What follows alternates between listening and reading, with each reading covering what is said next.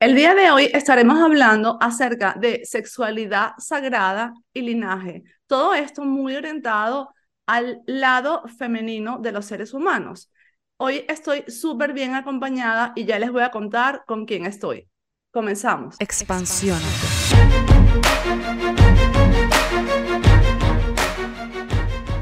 Muy buenos días, buenas tardes y buenas noches, mis queridos expansivos y expansivas en donde quieran que se encuentren.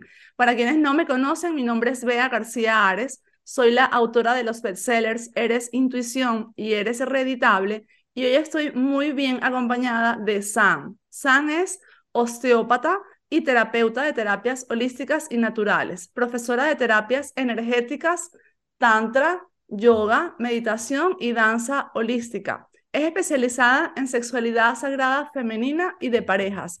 Y pues yo llegué a Sam buscando un lugar donde hacer make-up. Kundalini Activation Process, que tenemos, tuvimos aquí una invitada que fue Leto, y gracias a Leto llegué a ti y me puse a ver como todo lo que haces me pareció muy llamativo, me pareció que es de mucha utilidad, y quiero que entonces con tus propias palabras nos expliques un poco a qué te dedicas. Muy bien, pues a ver, empiezo. Primero de todo, muchas gracias, Bea, muchas, muchas gracias. Es un placer también para mí poder estar aquí, poder expresarme desde el corazón, poder llegar a, la gente que tenga que llegar al final y, que sea también recíproco. Y, y bueno, ¿por dónde empiezo? Empieza por contarnos a qué te dedicas, porque entiendo que es un compendio de un montón de estudios que has hecho, es una terapia muy particular, muy tuya, creada por ti. Entonces cuéntanos un poco de qué se trata. Bien, debería empezar en, en, los estudios, ¿no? Desde, desde hace unos 13 años ya empecé a, trabajar de, de, osteópata y de terapias naturales. Me formé como en más de 40 terapias realmente para poder, sí, sí, o sea, yo, yo ahora lo pienso y digo, wow, dónde he sacado el tiempo y cómo he conseguido casarme, ¿no?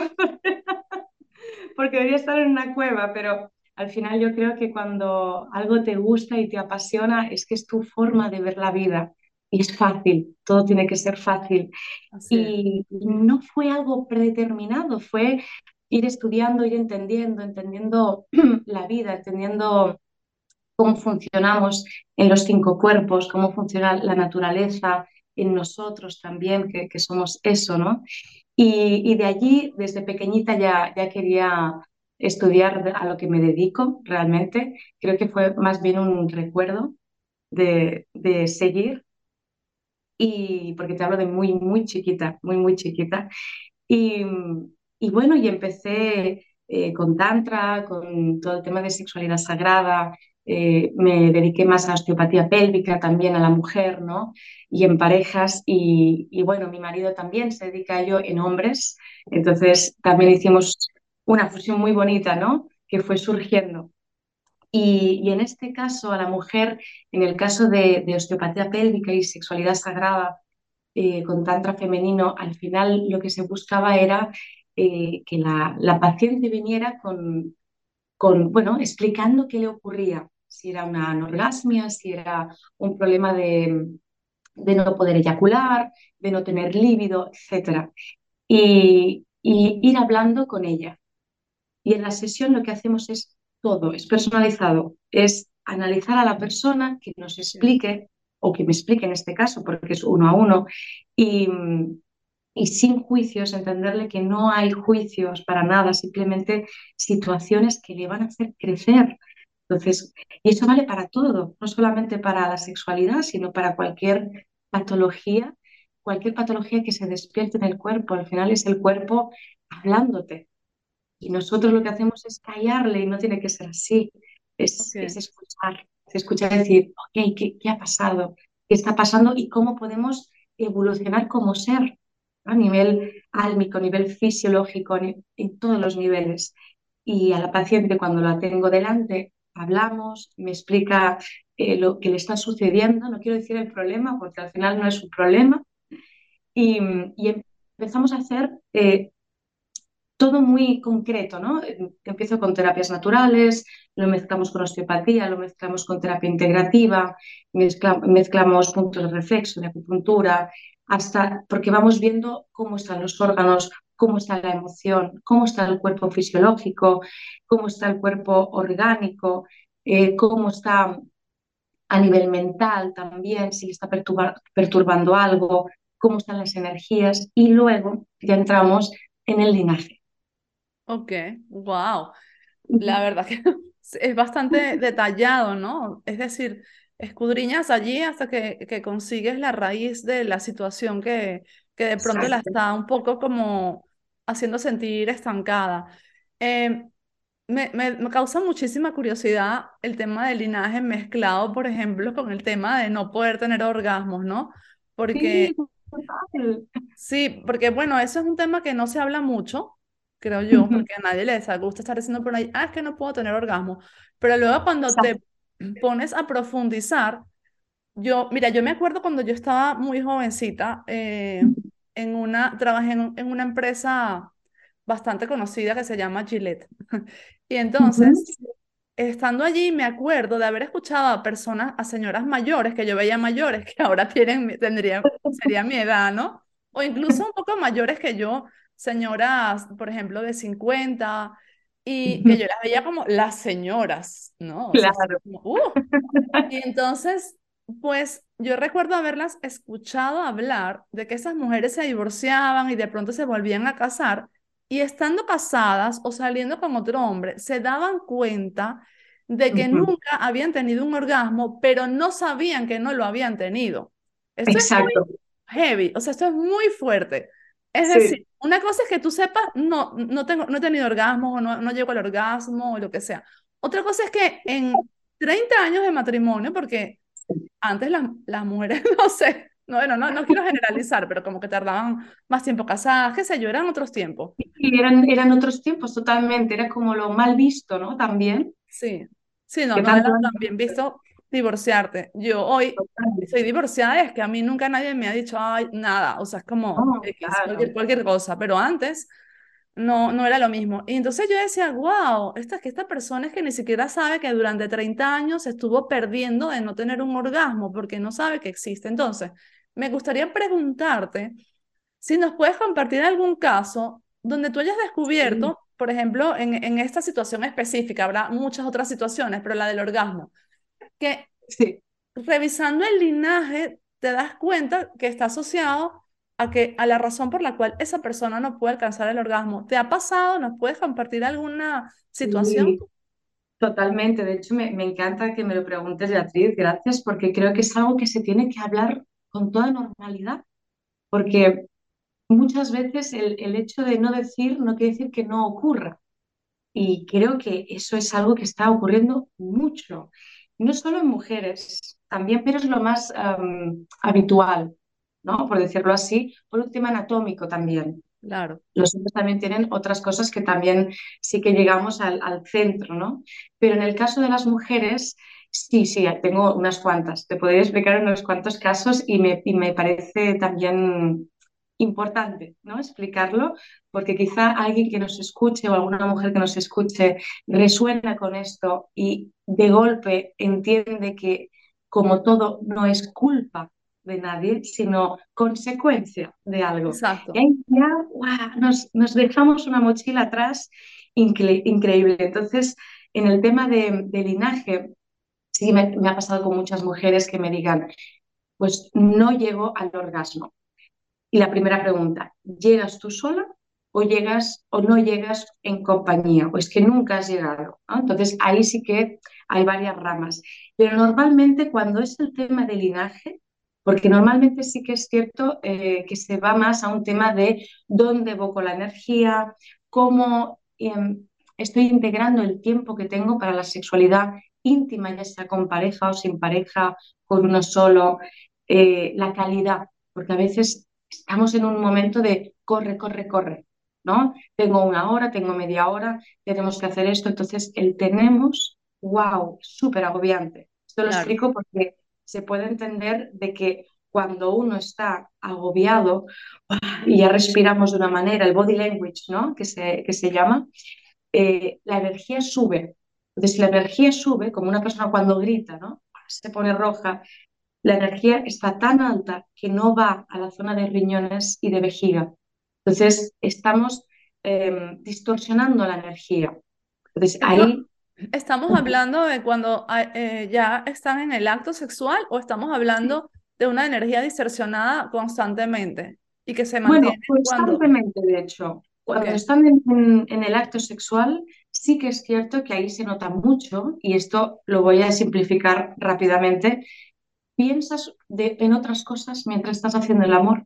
Entonces las mujeres me dicen, wow, sí, no me centro, siento, pero no siento internamente, ¿no? Es como que no me dejo llevar. Es decir, mantienen el control. Eso sería como lo número uno de, de, la anorgasmia muchas veces, ¿no? De no centrarte en lo que tienes que estar. Okay.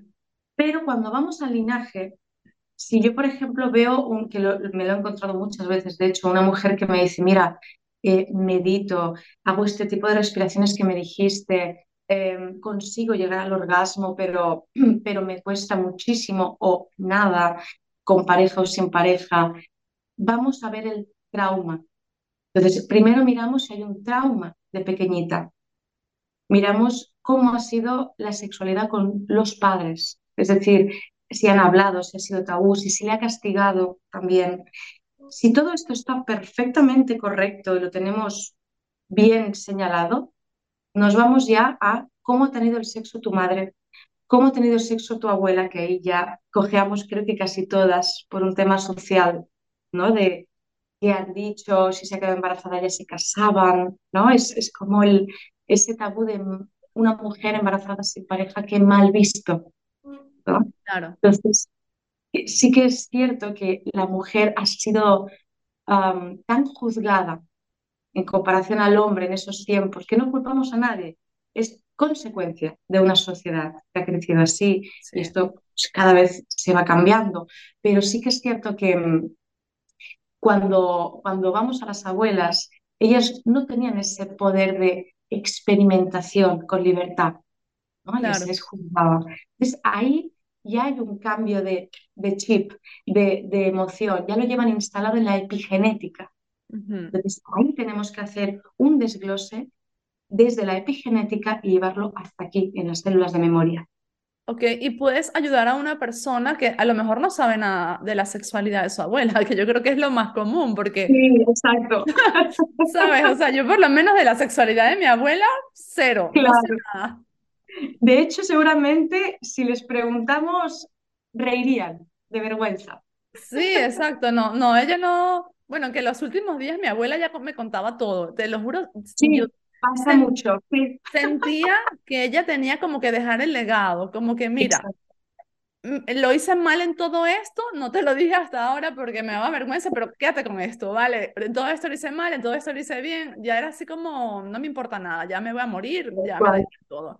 Tal cual, sí. Pero bueno, no sé, nunca me contó nada sexual, por ejemplo, en mi caso creería que, que es un poco común eso. Entonces, en esos casos, ¿puedes ayudar igual explorando acerca del linaje? Sí, porque se puede llegar a cambiar, a modificar la información celular es decir, vamos a poner un ejemplo.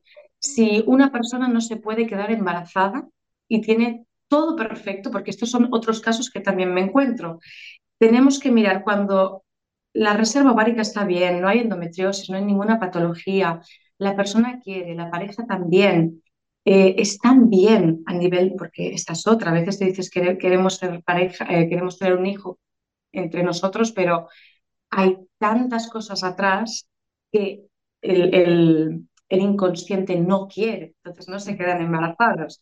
Cuando todo está perfecto y ya estamos con, tachando las últimas opciones, nos vamos a la epigenética. Y ahí, cuando preguntas, te encuentras que la madre tenía un aborto o la abuela tuvo un aborto y se murió.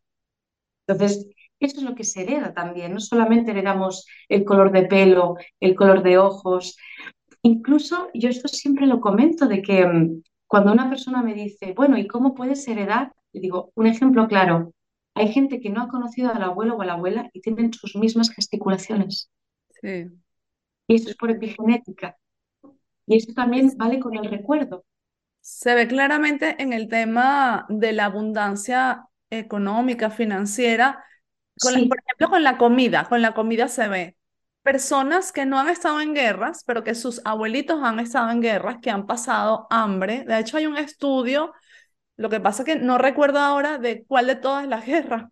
Creo que es de, de, eh, descendientes de personas de la Segunda Guerra Mundial, me parece, y cómo todas sí, esas personas tienen, eh, ¿cómo se llama esto? Tienen problemas con la alimentación. Algunos, pues, sí, tienen sobrepeso, otros tienen lo contrario, ¿sabes? Entonces, todos tienen eh, como estos pequeños traumas con, con la comida y de dónde viene. Si nunca les ha pasado nada, nunca han pasado hambre, nunca les ha faltado dinero para comprar comida, pues de, esa memoria celular, justamente.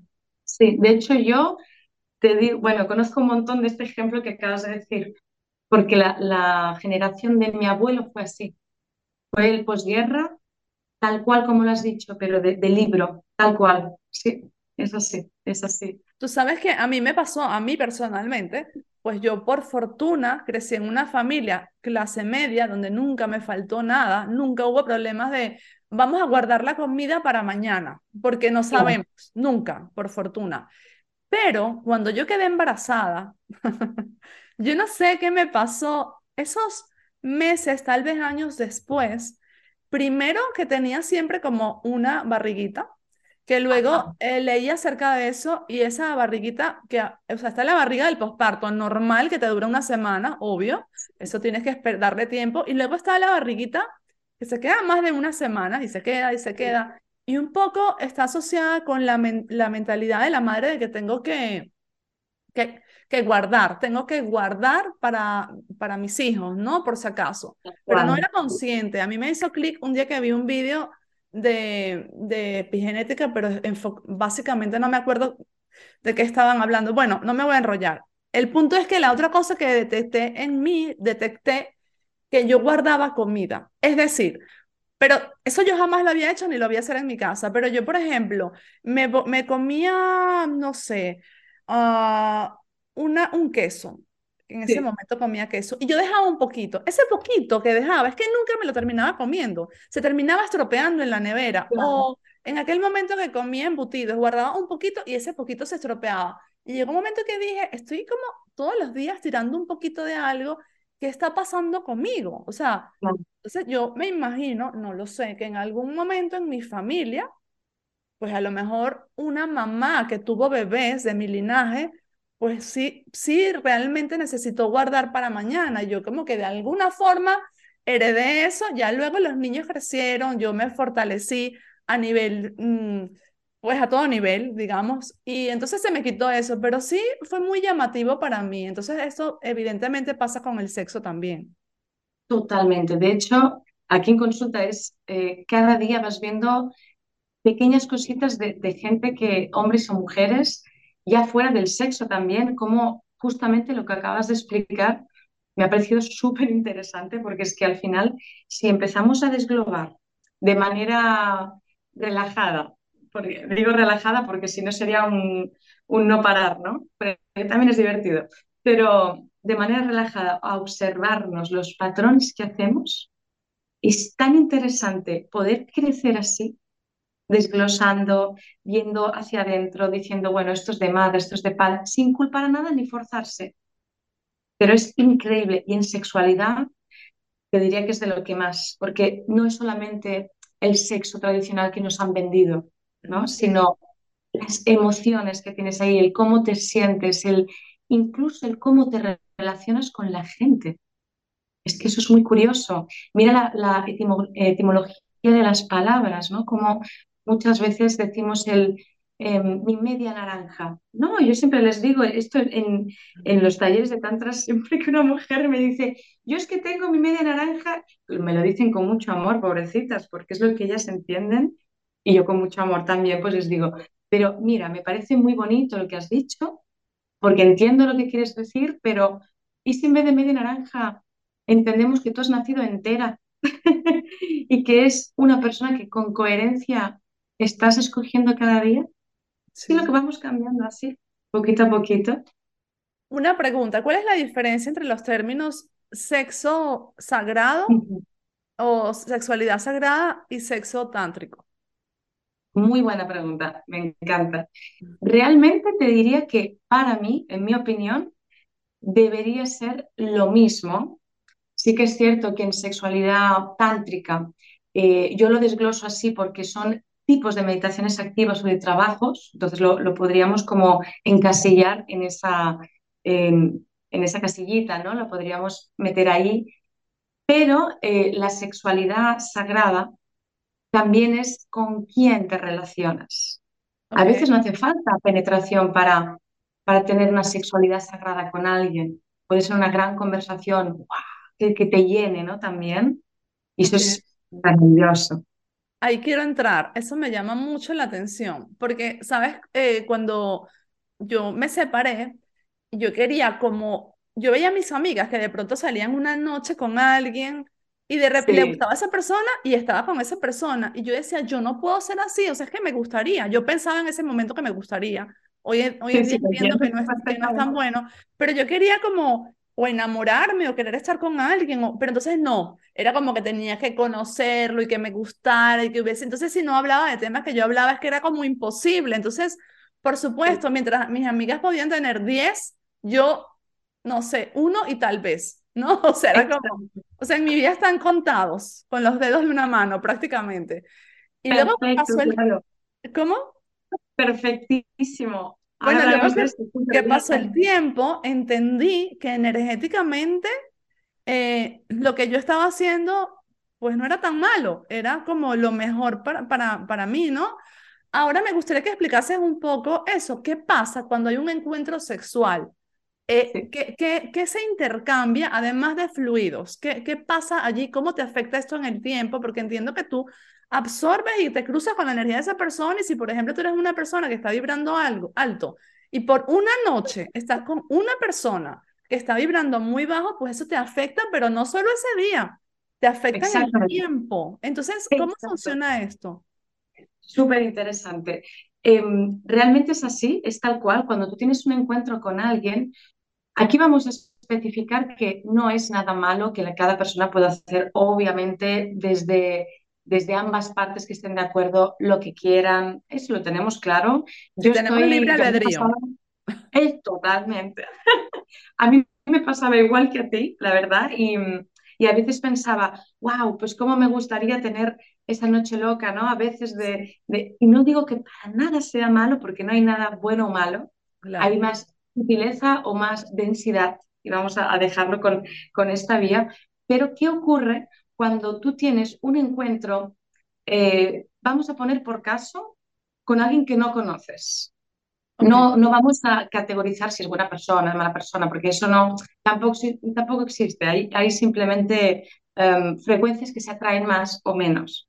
Entonces, si hay una atracción muy fuerte sexual, que ahí podríamos ir también temas de otras vidas, también, porque esto me lo he encontrado mucho también de pacientes que me dicen, es que ah, no me gusta nada de personalidad y, me da ese rechazo, pero sexualmente, bueno, ahí sí que podemos indagar de otras vidas, pero ¿qué ocurre en el intercambio energético? Si es, por ejemplo, una persona que apenas conocemos, eh, tenemos que pensar que hay un intercambio, o que conocemos, da igual, porque el intercambio energético se va a hacer absolutamente igual. Hay un intercambio de energías, eh, no solamente en el orgasmo, sino también en la práctica, que eh, a mí me gusta explicarlo así. El lingam, que es el pene en sánscrito, que esto lo, nombro mucho cuando estamos en terapia, eh, en vez de decir pene digo, digo, lingam, pero bueno, está correcto ambas palabras. Para entendernos, es quien da, es la energía que da, no solamente por el semen, sino es una energía que entrega. Y la mujer es una energía que absorbe, absorbe a nivel sexual. Entonces, toda esa energía, cuando hay una, un equilibrio entre ambas partes, que esto normalmente eh, viene más de apertura de corazón y de comunicación entre ambos, que es donde hay una sinergia muy linda y muy bonita, eh, no ocurre nada más que un intercambio desde la consciencia, desde la coherencia. Pero cuando no es así, nos estamos enganchando energías de el hombre con todas las energías que también ha mezclado. Y el hombre obviamente también se trae, no igual, pero también se queda energías de la mujer. Eso ya depende de cada uno, cómo, cómo, cuándo, todo. Y yo, uno de los trabajos justamente es sacarles toda esa energía de experiencias también, que a veces me lo dicen. Ha sido una experiencia maravillosa con esta persona, pero me siento cansada, me siento eh, tal, me siento muy mal, ¿qué pasa? ¿Qué pasa? Y cuando terminan, o sea, cuando terminamos la sesión me dicen, perfecta. Digo, pues ya está, ya sabes, hay trucos ¿eh? para poder Esta energía se intercambia indiferentemente si hay protección o no. Totalmente, exacto, Ok. exacto, ¿Y cómo exacto. cuánto tiempo tardas en si liberarte de esa energía si no, si no vas a la consulta de Sam? Puede ser que depende, depende, porque la energía, si uno no se limpia, no, es con- no tiene conciencia, puedes tenerla toda la vida, toda la vida. Wow. Oh, Dios. Entonces, hay, es, mira, esa frase es, es lo que muchas mujeres, vamos, a veces me dicen, wow, nunca he hecho. Hay muchos métodos, ¿eh? No solamente hace falta pasar por mí, obviamente, hay otros métodos. Yo intento juntarlos todos, pero con una, mm, eh, con una armonía para no saturar el cuerpo tam- tampoco y que sea muy linda la experiencia, sobre todo, que la mujer la disfrute también. Ok, ¿y tú puedes atender personas a distancia? En tema de, de lo que hacemos de dos horas, eh, que es físico, no, pero sí que tengo consulta de, que es donde estás viendo ahora, que es eh, más de sexología tántrica, de cuando, cuando es vía Zoom, sí, no hay problema, que es darles ejercicios, les doy deberes, vamos viendo a ver qué onda, cómo pueden sanarlo con minerales también, con ejercicios, y sí, se libera, obviamente. Qué bueno. Bueno, estoy demasiado eh, feliz por toda esta in- información que has compartido. Estoy segurísima que le va a ayudar a mucha gente. Te- me quedan hacerte dos preguntas. Antes de esas dos preguntas, invito a todos a que por favor nos sigan, si nos, nos están siguiendo, nos están escuchando en YouTube, pues que nos sigan, que le den like, que hagan comentarios. Todo esto nos ayuda a crecer, ayuda a que el algoritmo de YouTube nos tome más en cuenta y que podamos llegar a más personas y ayudar a más personas. Eh, las dos preguntas son, pues, que me recomiendes tres libros que a ti te hayan transformado, pueden ser relacionados con ese tema o no, da igual, pero bueno, como has hecho tantos cursos y, y has leído tanto, pues tres que te hayan impactado de manera especial. Y también que Mm. nos digas eh, tus redes, dónde te pueden encontrar, eh, cómo pueden ponerse en contacto contigo. Perfecto. De libros, uh, es una buena pregunta y, y a la vez difícil quedarme con tres. Esto es como cuando dices con qué canción te quedas. Pues sí, con los que tú quieras. De libros, más que ahora que, es que si te soy sincera, que yo lea, leo siempre de trabajo. Antes leía más de, también de fantasía y tal, pero, pero casi siempre me ha interesado más eh, de trabajo. De trabajo me refiero pues a Osho. Uno, uno de los libros sería Osho. Cualquiera de los libros de Osho son maravillosos, son increíbles. Rumi también lo súper recomiendo. A mí me, me transformó mucho la, el, el verlo así.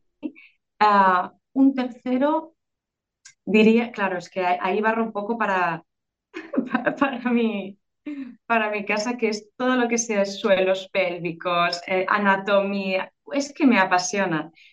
Hay otro que también recomiendo, pero eso no tiene nada que ver, que son eh, leyendas de Lemuria, también. Todos los que dije, los que dijiste tienen mucho que ver con nuestra comunidad, Pues todos, todos. es maravilloso, todo lo que sea antigua Atlántida, Atlántida, Lemuria, eh, creo que es muy necesario para también llegar a entender eh, patrones de otras vidas que traemos aquí para poder eh, entendernos y expandirnos también como ser, ¿no? Es un escape room, esto es un escape room, entonces tenemos que ir poquito total, total. A mí me han pasado cosas que digo, ¿quién me estará, quién estará moviendo los hilos? Porque esto me siento en el, en el videojuego de, de alguien, no sé. tal cual. Eh, Bueno, y cuéntame, ¿dónde te pueden encontrar? Tanto físicamente, entiendo que estás en Madrid, como virtualmente. No, estoy en Barcelona. Ah, estás A en Madrid, Barcelona. sí, a Madrid voy la semana que viene a trabajar, todo el fin de semana. Ok, esto se estrena eh, este miércoles, este episodio. Entonces, sí, es después del miércoles puedes hablar de eso que vas a hacer en Madrid, de ese evento. ¿Vas a hacer un evento? Sí, voy a hacer un evento eh, que va a ser justamente de linaje de mujeres y hacemos también lo que es de Shiva y Shakti, que es para, mm, esto también me gusta mucho comentarlo. A veces la gente se piensa que cuando hacemos un evento de Shiva y Shakti es mujer y hombre, tantra en parejas. No, esto cuando es de parejas decimos tantra en parejas y Shiva y Shakti es polarizar ambas partes que todos tenemos.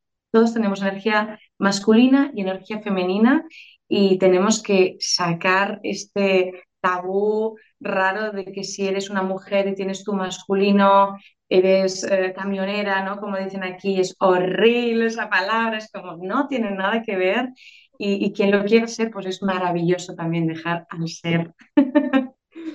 Y mm, hacemos nada, eso, el 31 y el 1 y, y ya me vuelvo el, el, el 2, es solamente dos días.